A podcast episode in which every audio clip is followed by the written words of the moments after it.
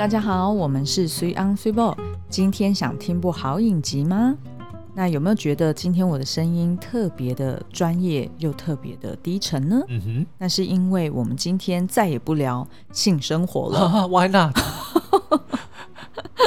因为，因为我我我我们自认为我们应该算是蛮多元的影评，嗯，对，所以其实我们可以看那种非常 非常非常洒狗血、洒狗血，然后有非常多的性爱，或者是有非常多的暴力的那种作品。嗯、但是呢，我们同时又可以来探讨一些深具这个历史意义。或者是知识含量很高的作品，哦、对，所以像今天我们要讨论的这一部呢、就是让我们呃在现在的这个疫情肆虐之下，嗯，然后有非常多的呃，不管是最近的新闻啦，有很多的争议啦，或者是有很多的讨论，对，都让我们想到了这一部《核爆家园》（Chernobyl）。哎，为什么疫情会让我们讲到核爆呢？好，因为我觉得。这两件事情，它可以去类比的是，在于我们在看这个影集里面，呃，这个科学家就曾经对里面的一个政治人物说了一句话哦，嗯，他说：“事实上呢，这个是一个人类史上从未发生过的事情，地球上从来没有发生过这么严重的呃灾难。”对。对，然后是每一个人都是第一次。接触这样的意外事件，对，然后都不知道怎么办，就是上至高官领导人，嗯、下至这个所谓，譬如说科学家或者是一般的平民百姓，对，对。大家都是会很 panic，然后也都不知道该怎么办。是，那同时之间呢，我们也发现，其实它里面聚焦的三大议题，嗯、也跟我们目前的。时事，或者是我们目前身处在这个社会里面，我们所看见的一些现象，其实是非常吻合的。是，第一个就是政治凌驾专业，嗯嗯。第二个就是在遇到这样子前所未见的事件的时候，人们是怎么样进行危机处理的？嗯，然后第三个就是。那我们怎么去在这个意外或者是不幸的事件发生之后，我们怎么去找寻真相，然后才能够避免它再次发生？没错，嗯，就是这个也是人类的价值嘛，就是我们会去从历史中学习，而不是只是事情发生到我们身上，然后就这样子就过了。嗯，而是我们可以怎么样去建立一个体制，然后大家去互相监督。嗯，所以。听到这边人是不是就觉得说，哎，我还是回去点性生活出来听好了。好，那我跟你们讲哦，那是因为有一个听众特别来跟我们留言说，我不想要再听性生活了。然 后还有另外一个人说，已经聊了四集了，可不可以聊聊别的？好，我们聊核爆家园。对，对。哎，不过倒是不要，就是觉得核爆家园好像就是。啊，是不是很硬？然后是不是很无聊？嗯、聊这种议题，拜托什么真相啊？然后什么政治凌驾专业、么科学？对，事实上呢，这这出影集它是在 IMDB 上面评分最高的影集哦，九点四分。OK。而且我印象中，他应该也是呃入围了艾美奖非常多的奖项。是。然后呢，它其实是英美合拍的一个五集的迷你时代电电视剧。嗯，对。然后它呃是在那个现在在 Catch Play Plus 影音平台上面可以找得到。是。那有兴趣的朋友可以去上面看，我们非常推荐。事实上，我们一开始。我记得他在二零一九年播出的时候，口碑就非常好，嗯、然后也有很多就是我们的伙伴们都有推荐说，你一定要去看这一部啊，什么什么超经典的，然后就是神剧啊，是有什么？但我们那时候就是心里面微微的。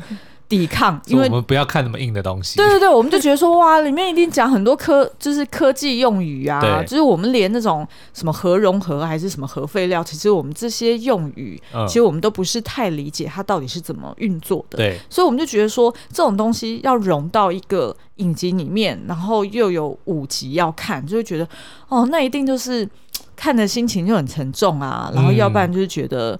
呃，就是看完就有点看不太懂，母萨萨、啊，所以就根本就不想看。我觉得可能也跟那个时候，呃，毕竟那二零一九年五月的话，等于疫情还没爆发嘛，对，应该是我们过得还算是蛮幸福、蛮舒适的，就是很很对，很日常，对，就就觉得好像没有必要把自己说 去烦恼一些，哎，对对对对。但是现在，当我们遇到了疫情这么严重的事情的时候，反而看这一部就特别有感触，所以日后我们相信，应该对于这种会让我们更多有这种未雨绸缪的是心态啦，嗯，对。然后我必须要讲哦，就是我其实也蛮怕在呃。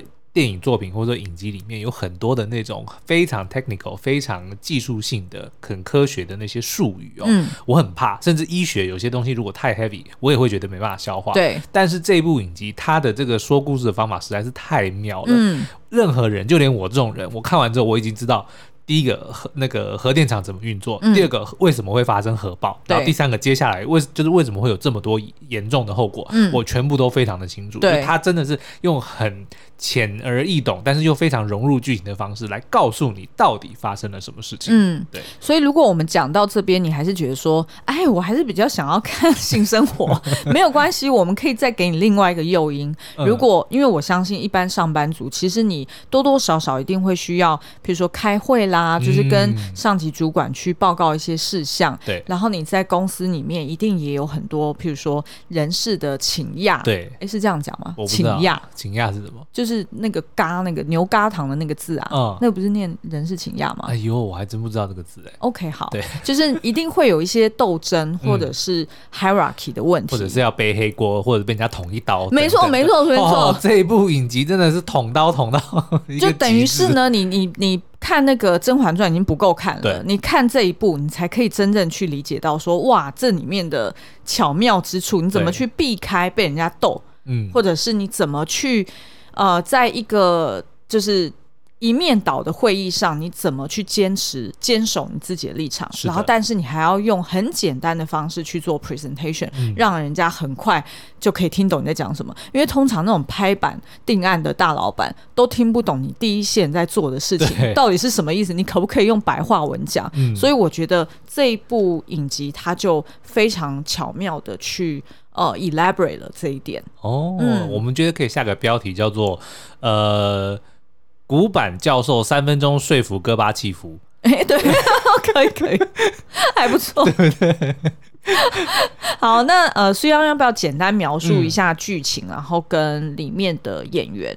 好，那《核爆家园》呢，基本上就是叙述了1986年发生在苏联乌克兰的车诺比核灾哦，这个应该是人类史上最严重的一场核灾。嗯，那它就是透过了倒叙法，然后透过了结合史实跟透过了虚构，叙述了在发生的这个。核爆的前应该是从一天开始吧，嗯嗯，然后一直到发生过后的两年之间，到底发生了什么事情？对，从呃一开始我们刚刚在讲的为什么会发生这件事，还有发生核爆之后的危机处理，以及后续不管是找到真相还是为了要预防等等的，它基本上在这五集里面都非常完整的呈现了，而且它的叙事手法非常的赞，嗯，我非常推荐大家真的去好好的去好好品味一下这部影集，而且我我自己觉得我应该很快会二刷，嗯，因为它的这个叙事。手法，你的确在看完第二遍、看完一遍之后，如果你再从头回去看，你会更 appreciate 它的一些小巧思。对，比如说它的第一幕其实就是影集的最后一集的。嗯。的非常关键的一个剧情，但是他又不全部告诉你发生什么事情，而是透过不断的在告诉你说，哦，比如说他这个是核爆发生前的一个小时，嗯，对，然后你会就会看到那核爆发生前的十分钟，嗯，三分钟，甚至一分钟，他会慢慢慢慢告诉你到底发生了什么事情，嗯，真的很妙，所以就是有点像带你回到那个现场，对，对不对？立即跟着大家一起去体验，说到底那一刻在那个地方，乌克兰那个地方。到底发生了什么？而且重点是因为这件事情是全世界都已经知道，而且是一个历史悠久的真实事件。嗯，但他就有办法把它做的很悬疑。嗯，到底发生什么事？为什么会发生这件事情？嗯，就你一一定要一定要看到最后。然后才会有真真相大白的那种感觉，所以我们俩在看的时候就一直在那边查 wiki 啊，就一直忍不住想要知道到底后来发生什么事。好，那这部影集基本上呢，角色蛮多的，可是主要的主角有三位哦，然后他们其实都在好莱坞里面算是熟面孔，所以你看到的时候就会觉得、嗯、啊，他好眼熟，我记得他有演过什么什么什么戏哦。好，但是因为他们的名字我们在发音上面有点困难哦。你是指说他们的那个在剧中角色的名字？对对，所以我们就直接赋予他们很基本的一个称号，或者是他们的职称。第一个呢，就是苏联政府的高官，他是副总理，然后同时也是能源局局长。所以当这个事件爆发之后呢，就被戈巴契夫指派说啊，这个能源核电厂是归你管的，你就给我去搞清楚，你去善后。所以就有一个能源局局长。那他呢，就是这个 Stellan Skarsgård，就是。雷神所有里面那个博士，对，那他其实非常有名的，不只是他本人，而是他有几个，他有三个非常各自不同、帅气，然后又非常这个，就是多才多艺、呃，对，然后型也很不同的 儿子。第一个就是演泰山的是他的大儿子，嗯、然后他另外有一个这个呃二儿子是演这个维京传奇。哦，对对对，然后其实是三儿子，他有一个，嗯，对，然后然后还有四个儿子，对，然后还有一个是演那个 It。小丑的那个小丑，就是眼睛会分左右分开。对对对，哎，是有什么爬虫类，就是眼睛这样左右分开？蜥蜴不就是这样？然后我后来去查，原来他真的他的眼睛是可以这样分开的，所以那个就是他的才艺，就是 他并不是特特效去做的哦。对，好。OK，所以这个呃能源局局长呢，就是其中一个关键的角色，他就是政府的高官啦，等于就是整件调整，就是去调查或者去善后的这这个事件的一个最大咖的一个人，他就代表政府就对了。对，好，那第二个呢是 Jared Harris 所饰演的这个呃研究所所长，对，所以他就等于是这个呃苏联里面应该是最懂。原子能对的一个人哦，好，那他这个人其实也演过蛮多的角色，像福尔摩斯里面的那个 Moriarty 哦，对。对，难怪我就一直觉得，我不是写在这里，我知道，可是我就没有看那么细嘛。OK，然后我就一直想说他好眼熟，然后我一直以为他演的是 Mission Impossible 里面的反派，并不是。结果结果他的确是反派 Moriarty，但是他不是 Mission Impossible 的反派。OK OK，然后他还演过最近非常夯的那个王冠的那个剧里面的亨利六世，对，就是。呃，交棒给那个伊丽莎白的的那个爸爸嘛？对对对，对，就是后来吐血的那个爸爸。是，可是我印象最深的呢，他反而是他演过他跟 Joey，就是六人行里面的那个 Joey Tribbiani，嗯，就是呃 Matt LeBlanc 演过一个 Lost in Space 的电影。我知道有那部片，可是我根本没有印象他在里面长什么。他就是演那个小男孩，后来长大了的那个那个人嘛。哦，是哦，OK，对对对，好好好，好，所以就是有一个研究所所长，对，那另外还有一个是 Emily Watson 所饰演的，算是学者哦，呃，但是呢，这个是唯一的一个虚构的人物。这个 Emily Watson 不是那个 Emily Watson 哦，哪一个 Emily Watson？就是那个，那是 Emma Thompson。对，不是不是，我在讲那个，那是 Emma。Emma Watson，对，这个是 Emily Watson 啊，不一样啊。我知道，我跟你说，一定很多人会乍听以为是 Emma Watson，哦，不是，是 Emily Watson。对对对，那她其实也非常有名哦，她演过呃《红龙》Red Dragon，然后演过《爱的万物论》《偷书贼》《地狱新娘》里面配那个活人新娘的角色都是她。哦，她甚至还入围过两次的奥斯卡。可是我觉得这大家一定现场立马拿手机出来查，因为她的她的名字跟她脸。真的连不上。OK，对对对，嗯，好了，那他反正就是呃。饰演在白俄罗斯核能研究所的一名核物理学家哦，然后但是他是一位虚构人物，因为当时我们后来做了很多调查，嗯，就是实际去参与救灾跟事后善后的呢，其实有非常非常多数十名科学家，但是因为戏剧需求，他们没有办法放那么多角色，他们就把这些科学家全部浓缩成为一个女性的角色，嗯嗯，就是 Emily Watson 所饰演的这一位学者，嗯，所以基本上这三位主角呢，就是刚刚讲的这个政府的高官，对，然后研究所的所长跟这一位学女学。者对，嗯嗯，好，那我们刚刚有聊到，就是这部呃剧，它其实是聚焦在三大议题。那其实我觉得他还聊了很，就是他还有碰触很多其他的东西啊，嗯、但是我觉得太太太分歧太多了，所以我们今天就是呃聚焦在这三个，然后去讨论剧情。那大家请放心，我们并不会。在这边科普所谓核融合到底怎么做，然后核电厂到底是怎么运作的，为什么会爆炸？对对对，我觉得这这实在是太细，然后而且我觉得不应该在这边暴雷这个东西，这反而是就像我们刚刚前面讲的，他在影集里面用了非常好的方式去。帮大家科普这件事，反而我们希望大家可以进到影集里面去看它到底是怎么呈现的。是，所以我们今天呢，就是纯粹聚焦在这三大议题里面，然后去看到说，诶，它的剧情是怎么去点出这些我们在现实生活中，我们觉得也很重要的议题，嗯、甚至会让我们想到说，哎，现在这个疫情在全球的情势哦，好像也有发生类似的事件。嗯嗯，对。好，OK。那第一个呢，就是我们在这个影集里面一直觉得它贯穿整个影集，然后贯穿整个苏联政体的，嗯，就是政治凌驾专业。是的。然后我相信这个大家应该很能够理解，就是后来为什么呃苏联会解体，就是他自己本身的这个政权非常的腐败，嗯，然后已经没有办法去。管制他辖下的每一个呃，算是他的附庸国吗？对对，就等于是他已经没有办法去控管他这么多的领地，然后这么多的这个附庸国了。是，所以呃，就是事实上这个呃核爆事件也是间接推动了后来苏联解体的一个主要的推力。对对，那这个其实是根据呃那个苏联总理戈巴契夫他亲自讲的，对他自己是这样子去分析这件事情的。嗯、是。当然，他可能也是因为他不 不好意思讲说，哦，的确也是我办事不力，所以所以他在推卸责任，所以就在我手上解体之类的。没有啊，其实我觉得戈巴契夫这这，我觉得这个可以另外再开一集来讲，嗯、因为这个非常的呃，就是有很多政治历史的层面要去。讲哦，就是没有办法在今天这一集里面去片面的去说，但是的确在历史上，戈巴契夫的评价是两极的，是，也就是说，也有很多推崇他的声音。那这个如果大家有兴趣，我们可以再请大家再来我们 Apple Podcast 敲完，嗯、然后我们再来 现在设一个陷阱给自己跳。没有没有没有，我觉得可能听完这一集之后，大家还会敲完说：“拜托你们还是聊性生活。”对，这个实在是有点硬。可是我觉得。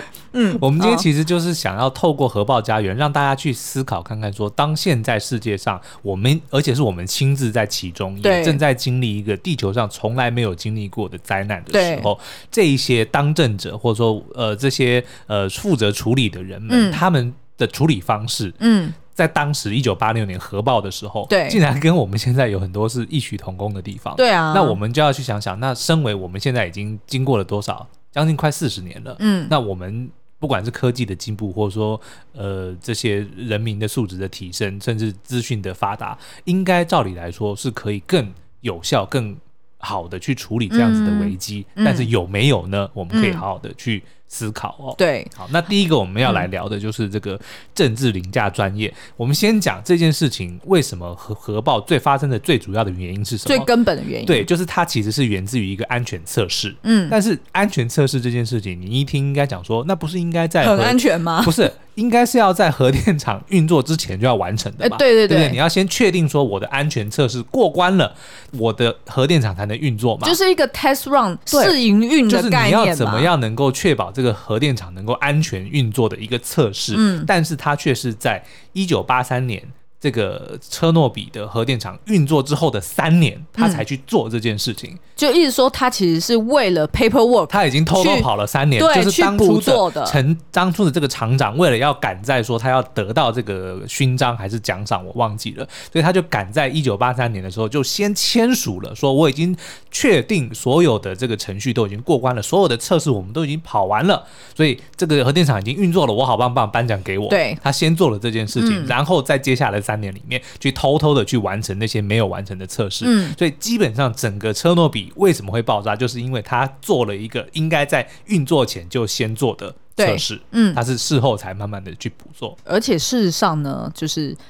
他在前面已经测试，好像三到四次都失败，都失败，所以他，我觉得他一定超差的啊，因为他就想说，学一定总有一天会有人踢爆他，对，然后每一天都在运作，然后但是事实上我前面测了几次都是失败，那真的是一个未爆弹 哎，对对对，然后呢，他第四次的测试呢，原本是要在白天测试哦，但是因为刚好是在月底哦，因为是好像是四月二十六号的样子哦，所以到了月底呢，他就怎么记那么清楚？因为我四月三十号生日嘛。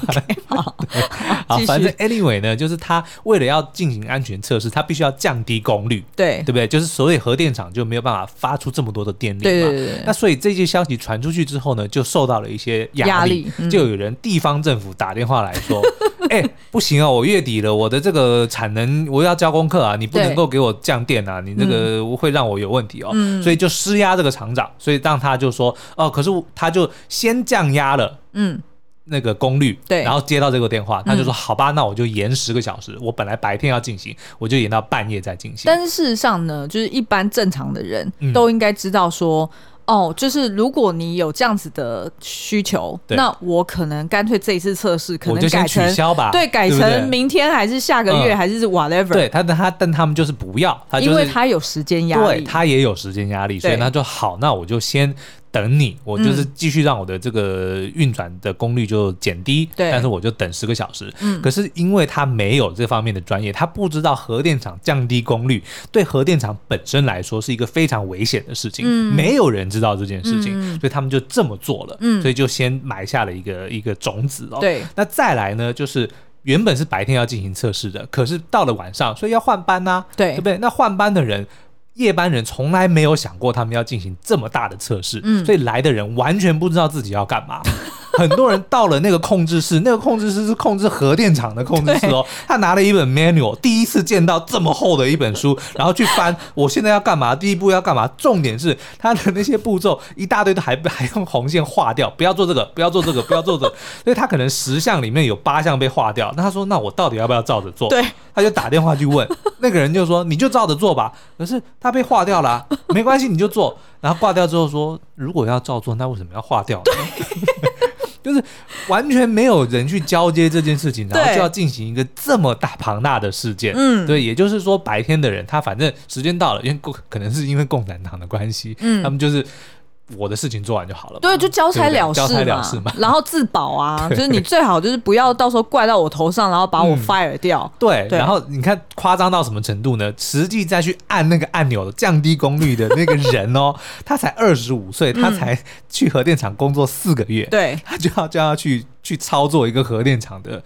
控制室，哦，这实在是有够夸张哦。嗯、然后呢，那个负责在场的那个是一个副总工程师，哦，就是由他在现场一直不断逼迫所有人一定要在现在立刻马上做这个测试。然后他的做法，我跟你讲，如果你以后是这个。主管，我觉得你可以参考看看，因为我我就我就稍微复述一下他的这个做法。对，他说这个，比如说衰报，你现在就负责把这个功率给我降到一半。对啊，你不要告诉我说你不知道怎么做哦，你如果不知道怎么做，你怎么得到这份工作的？那我就要把你炒鱿鱼哦。然后功率掉降到一半不止，还继续往下掉的时候说。你做了什么？你怎么可？你到底在按什么？然后他说：“我是按照步骤做的啊。如果你按照步骤做，怎么会这样子呢？”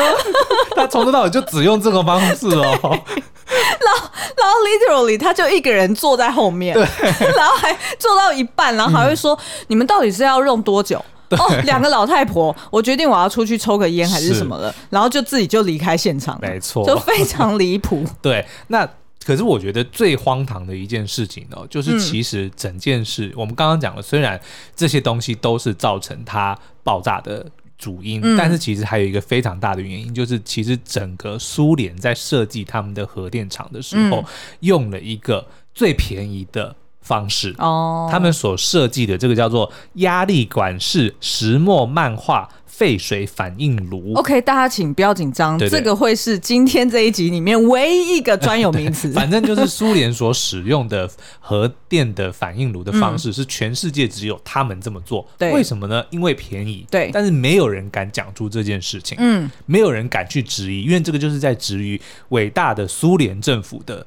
伟大的核能的政策，对，所以没有人敢提这件事情。嗯、然后事实上，其实，在一九七五年还是多久，反正就是在这个车诺比之前就已经有发生过类似的事件，哦、只是没有这么严重而已，嗯、就已经有人。觉得这个东西有问题，但是却因为这个是等于是质疑他们的政策，所以就直接打脸政府的概念。对，所以在这个相关的这个书籍或者是资料里面，相关的相关的出现了。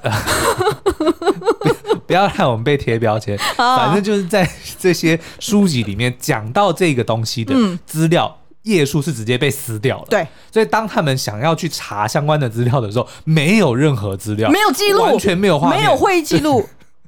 你不要害我们被贴标签，反正就是他们完全查不到相关的资料，所以才导致了这件事情，就是他们所使用的这个核反应炉的这个装置或者这个这个这个做法，嗯，才导致了车诺比的核爆。而且呢，你要不要说一下？嗯，事实上，在每一个核电厂，它一定都会有一个，它一定会有很多防呆的步骤嘛、哦，对，就是都有一个最大最大的那个红按钮，就是按下去就是一切都都都关机。就是像我平常我的 Apple 电脑，如果就是怎样都没有办法让它运作，我就反正就是关机就对了。而且很多电影都有一样，就是什么核核电厂要爆炸，最后一定冲到那边按下一个大按钮，所有的那个棒棒就插进那个反应炉里面，然后就呜就关机。就一定会有一个最 后的 shutdown 的机制嘛，一定一定要有的。对，然后。这个按钮呢，叫做 A Z 五，对，不是那个疫苗哦，它真的是 A Z dash 五 按钮。好，嗯，那反正就是苏联的核电厂的这个紧急的按钮，紧急关闭装置就叫做 A Z 五哦。对，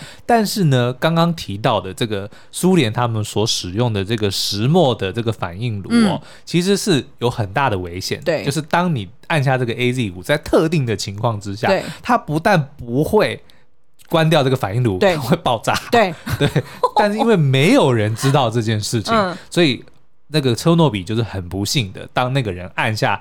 自以为是不是自以为哦？所有的人都以为是能够关掉反应炉的那个按钮的时候，啊嗯嗯、其实反而是引爆了。没错，对。但是因为就是没有人敢去质疑这件事情。嗯嗯。嗯然后我觉得这件事情呢，如果大家就是回想刚刚就是苏央讲的非常的生动有趣的那个副总工程师，嗯、也就是在现场不断的去逼迫他的下属去做呃安全测试，然后乱七八糟弄的那一位哦。其实那一位呢，他自己也。不清楚说，原来这个 A Z 的这个按钮是不 work 的，嗯，对不对？不是不 work，他在一般的情况下是 work，但是刚好在他们的那个情况之下是不能够。所以他对我的意思就是说，嗯、他心里面一定是有一个 safety net，想说，反正 anyway 我怎么测试、嗯、啊？如果真的出包，我就按下去就对对对。但是他没有想到，在他们的那个 context 底下、嗯、按了那个钮，反而是会引爆的。嗯，对，没错。于是。就悲剧就发生了。是的，嗯嗯，嗯好。然后第二个我们想要探讨的议题就是危机处理，嗯，就是当核电厂真正爆炸之后怎么办？对，嗯、那这个危机处理呢，其实是呃，我觉得它出就是它的描绘很好，就是它在第一集里面同时呈现了爆炸之后。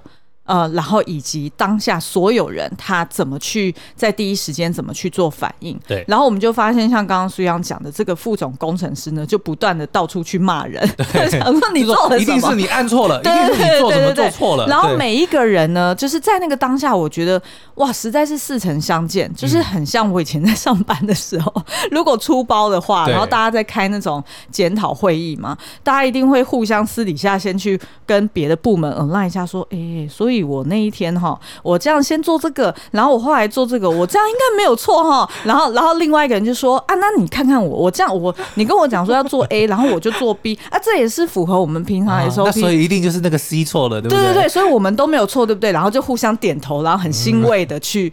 呃，就是很有自信的就去开会了，然后他们现场的危机处理也很像这样子，嗯、就是底下的所有小兵们也都知道说完蛋了，出大包了，但是他们也是第一时间赶快互相问说，我们是不是没有做错？我们是不是没有做错？我们都是 by the book，对，就是我们都是按照那个说明书去做的，uh huh、所以我们。应该都没有错吧？对对，然后呢，这时候才有人开始在那边，呃，就是比较能够理性思思考的人，才那边开始讨论说啊，那所以我们现在有没有有可能任何的解决方案？嗯。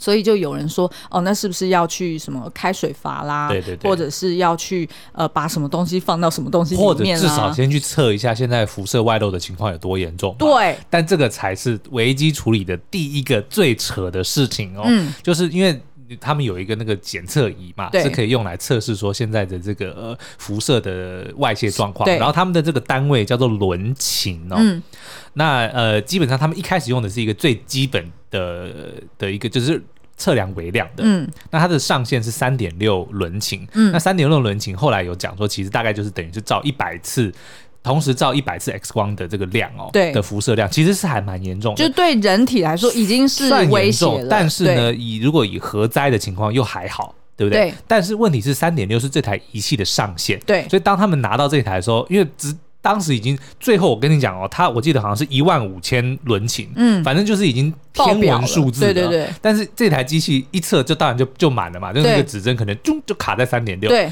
但是他们就拿着这个说，哦，这才三点六，还好，这实在是太夸张，最后的数字是一万五，而且他们不可能不知道这台的上限是三点六。但是你知道吗？他们的思维就是，我不知道是不是也是跟他们的那个。体制有关，我觉得是。他只要能够向上报，我有一个东西往上报，说我的机器告诉我三点六，他没有说错哦，他没有说错，告诉他三点六哦，他就告诉他的老板三点六。对，那他的老板拿到这个之后，哦，我个我的，他还会讲说我的员工告诉我他看到三点六哦，嗯，然后我就往上。传，然后上面的又在传说，哦，我的下面的说他的员工看到三点六，对，就一路路路传到传到戈巴契夫那边，说哦三点六，那还好，对，所以就错过了黄金时机，嗯，就大家都觉得哦那三点六也也也没有这么的严重，但是事实上明明就不是这样，而且重点是每一个人都只是求说我只要得到一个答案，对，下面别人告诉我的是这个，我只要把它丢上去，我就没事了，嗯，他们就是这样子的官僚。然后呢，还有就是我记得还有员工哦，因为他们要去现场，就是要去到。那个内部去看嘛，嗯、说到底那个就是核心那边是不是有爆炸？对，然后他们就去到，然后就看到现场的确是有有人已经就是受伤了，嗯、然后都倒在地上，就是奄奄一息。对，所以他就当然不敢再去开那个门啊，因为那那个辐射会很强嘛，所以他就回来讲说，我觉得应该是那个核心是有爆炸的。嗯、然后但是呢，那时候的这个应该是就是这个副总工程师，对，他就直接说，怎么可能？不可能爆炸，嗯，没有这回事，就是它是直接 shut down 任何的可能性。对，就我觉得这个也是在人面对危机的时候会有的一种很直觉的反应，就是我宁可不知道，哦、我宁可欺骗我自己说。不可能啊！没有这没有没有这个。你知道后来最后那个 KGB 的那个长官不是有跟那个研究所所长讲说，为什么要去烦恼一件不会发生的事情？我觉得这就是你看这句话呼应，这句话其实就是他们整个政府里面流应该是常常流传的一句话。是啊，就是既然不可能发生，你干嘛要去烦恼它？对，核电厂怎么可能会爆炸？所以你根本一切的其他的都假设或者说现象都不是真的，就是所有可能性他都先去。那这个其实就是叫做先射箭再画靶。对，我就直接设了一个结论说，很多事情是不可能发生的。所以当它发生，那就一定是错误的。嗯，这个根本就是一个谬误啊。对，对，就是其实呃，如果大家有兴趣去了解更多，其实有一本书叫做《反制》，今天我们的时间是没有办法介绍，但是它里面的第一个 chapter 其实就是直接讲了，呃，人类就是有这样子的谬误，直接去设定一个错误的假设。然后后面再去推论说可能的原因是什么？那当然你推出来的原因当然都是会是错的嘛。嗯嗯。好，那再来呢，就是呃资讯的重要性哦，因为其实很多的时候我们刚刚有在讲，是没有人知道要怎么处理核爆，因为你毕竟要想那个是一九八六年的时候，的确很多的资讯是没有现在这么的清楚、这么的透明哦。所以呢，像比如说一很多人当他们受到了这个辐射的灼伤的时候哦，他们其实医院并不知道该怎么处理这件事情，嗯、他们就把它当成是一般的这个烧伤来处理哦。嗯、但是还好，另外有一位女医生，她是知道辐射的危险性，她才提醒大家说，这不是一般的烧伤。对，而且最重要的是要赶快把他们身上那些已经受到污染，因为这个受到辐射污染的这个物品，它其实会持续的释放辐射。是对，所以他们要，如果你去接触到的话，反而就是它。不，并不是这个不叫传染哦，嗯、这个也会待会也会提到，也是另外一个迷思。这、嗯、辐射并不是传染，而是因为它那个衣服本身就已经受到辐射污染，对它会持续的散发出辐射。对，所以那些医生才赶快说要把所有的他们的衣服脱掉，然后丢到地下室隔绝起来。嗯，然后我们后来去看那些纪录片，这些衣服现在都还在那个那个现场，车诺比的地下室里面，而且还持续的释放非常高。高量的那个辐射，对，而且这个呢，其实就是就是在爆破的当下，就是我们刚刚不是提到说，副总工程师以及其他人都在那边一概的否认说，怎么可能爆炸？怎么可能爆炸？都是直接讲说只是失火，嗯，只是起火而已。于是那个副总工程师还去呃要求他底下小兵打电话。对，打电话叫一一九，就是直接叫消防队员来灭火。对，但是事实上，这个辐射物你不能直接用水去灭的。对，因为其实我相信大家如果看那个《火神的眼泪》，应该有印象，就是有一些化学工厂如果失火，对，你如果是用或者是所谓的超高温，你如果是用火呃用水直接去泼洒它的话，它会瞬间蒸发成水蒸气。是。那如果蒸发成水蒸气，那那现场人所有人都会灼伤啊。嗯、然后再加上它又是因为有辐射物，对，所以它其实是所有的呃消防队员他们都等于没有着装正确的这个装备，嗯、然后直接带着错误的武器对去打火。对，那这个就是造成后面一系列就是有几十个人都在当场。呃，就是在后续的呃，就是以往莫斯科的医院之后，他们也都呃得到了这个什么急性放射性呃衰竭，嗯，也都就过世了。对，那所以其实这里面就有提到说，其实我那时候看的时候，我就觉得说，人真的要有知识，嗯，就你没有知识也要有尝试。对，如果你一方面你没有这个知识，然后你又 shut down 任何的可能性，然后就直接直觉的做你认为平常。你要这样做的事情，对，然后你就会造成很多人不幸。像譬如说，在医院里面有一个医生，他居然在那个消防队员身上直接就一直不断的淋牛奶，对，你还记得吗？因为那个是处理一般烧伤他们的这个这个，但是事实上也是错误的，也是错误的。对，对，然后然后是后来那个另外一位呃，应该是女性护理师吧，然后才去呃说这个不是烧伤，对对对，所以资讯的重要性。然后我们刚刚还提到另外一个，这个我必须要提出来，就是这个剧虽然受到了很多的好评哦，可是也有受到蛮多的批评，嗯，就是因为他们呃某一些的这个资讯上面并不正确，对。那其中一个就是刚刚讲的这个辐射的灼烧，或者说辐射对人体的这个影响哦，他们有点太过戏剧化。那其中一个呃是最需要。被矫正的就是，其实辐射是不会透过人体传给别人的。嗯、就是当你人如果受到辐射，你只要是做过清洗之后，它伤到的是那个人本身，比如说它里面的器官、它的皮肤或什么的。对对。但是这个人他再去触碰别人，其实那个辐射是不会传染出去的。对对对对对。对，但是在这个续集里面却呈现的，比如说像他有一有一对夫妻，嗯、对不对？老公已经很严重了，然后老婆怀孕，然后那个老公想去摸她的肚子，被阻止说这样子小孩辐射会传给小孩。哎，辐射会传给妈妈。对，然后重点是小孩会牺牲吸收母亲的辐射。这听起来很像好客的剧情。就是说他他对于这个医疗方面的这个呈现呢，并并不是这么的真实啦。嗯、所以其实辐射是不会传染的。但是当时就是因为很多人的迷思哦，对，所以有很多的小孩就是被撤离出来的小孩，没有人愿意收养他们。对。没有人愿意照顾他们，因为他们觉得这个会传染，嗯、但是其实并不，就辐射不是一个传染病，它不是传染病，对。对对对，嗯、然后再加上就是呃那时候因为他们是紧急撤离那个 Pripyat 那个那个城镇嘛，然后呃，我印象中那个城镇大概是有五万多人，是。然后他们紧急撤离的时候，就留下了非常多的狗狗猫猫，嗯、其实也跟日本那个福岛核灾其实是一样的。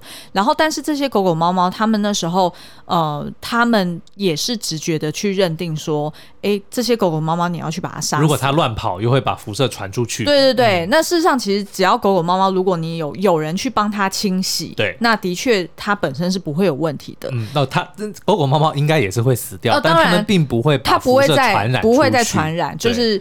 呃，对，所以其实事实上是呃要有人去清洗，但是我相信他们在那个意外发生的时候，他也顾不了那么多啦，所以他只能就是用最简单的方式，赶快先把那些狗猫宠物全部处理掉。对，于是他们其实都是一一被射杀，对，然后再把尸体倒到那个地底下，然后再用那个埋起来，对，再用水泥把它整个封住。对，所以其实是呃他在戏剧里面的呈现，不仅是呈现这个调查的经过，然后以及事发。的当下，他其实还有很多相关的啊，我讲的相关的 其他人啊、呃，也是怎么一起去，就是被受到这个核灾的影响。譬如说，他们其实呃，苏联政府当时就征召了非常多的军人，嗯，全部都集中到这个事发当地，对，然后让他们去，不管是去射杀这些呃狗猫，或者是去撤离民众。然后还有就是让他们有部分的人直接去到了那个呃厂房的核电厂的屋顶徒手搬石墨，那个石墨就是接触到那个核心的的物质，所以你可以想象那个辐射量有多大。对、嗯，然后他们必须要徒手去搬。然后我记得他在剧中是有描绘说，如果一个人站在那个屋顶上超过两个小时，他基本上就在接下来一周内一定会死掉。对，对，他的那个。那个核能就是这么的强，是对。那呃，所以这个呢，就是我们看它在这个危机核能啊，是辐射啊、呃，对，辐射，对不起，就是它在这个危机处理上的一些问题。嗯、那最后一块呢，就是真相喽。对，嗯，那其实呃，我们看到这个，即便是到今天啦，就是呃，苏俄政府他们的数字是显示说，官方公布死亡人数是三十一人。对。到现在都没有更正，对，然后呃，可是，在戏剧里面，他们自己补充说明的是，呃，有应该是绿色和平组织他们所呃。就是估算的是可能是四千到九万三千人，对。但是呢，我们的确也去找了一些什么 BBC 啊，嗯、或者是其他的媒体，呃，因为这出剧在二零二零年的时候，他们又重新去估算了一下，有可能的死亡人数也是介于大概是四千到六千人左右。嗯、因为呢，事实上这件事情你很难完全去，嗯，去直接。去对照说，就是因为这件事情，所以他们后来得了癌症，然后所以死掉。对，因为就等于说那个时候的资讯也没有那么的完完善哦，所以你也没办法去有一个很明确的统计说，哦，那在核爆发生之前，那到底得癌症的人有多少？对、嗯，那在癌症呃在爆发之后有多少人生病？所以他们没有办法实际的去判定说，好，那实际因为核灾而得到癌症然后死亡的人数有多少？嗯、所以就没有办法有一个明确的数字啦。对，嗯，好，那所以呢，这个呃，我们刚刚聊到的那三个主角呢，其实他们呃，除了那一位女性的科学家是虚构的以外，嗯、另外两位呃男性主角其实都是真实存在过的人物。可是他虚构归虚构，但他只是把。所有当时参加的那些科学家们跟医、嗯、医生们、医疗人员们集合起来，融合成为一个角色，所以他并不是说是一个假的人，他们只是把很多人的这个功劳或者事迹把它融合在一个角色里面而已。嗯、对啊，那所以呢，另外两个角色呢，其实他们最后都有一些，诶，算是出乎意料的发展嘛。嗯、如果你现在不赶快查维基百科的话，你应该就会在戏剧里面感觉是一个，嗯，就是。真的是蛮动人、蛮感人的一个剧情发展，嗯、对，所以我们就在这边就不先爆雷了，然后可以让大家去呃再去好好享受这个影集。那最后呢，就补充说明哦，就是如果大家对于呃这个核灾。呃，它本身这个历史事件，它的真实性，呃，大家也可以去上网查一下。GQ 其实有一支呃访问当时有参与救援的一个医生的呃影片，然后他在里面就会去揭露说有哪些画面或者是哪些设定是错误的，嗯、例如像我们刚刚讲的这个呃和就是。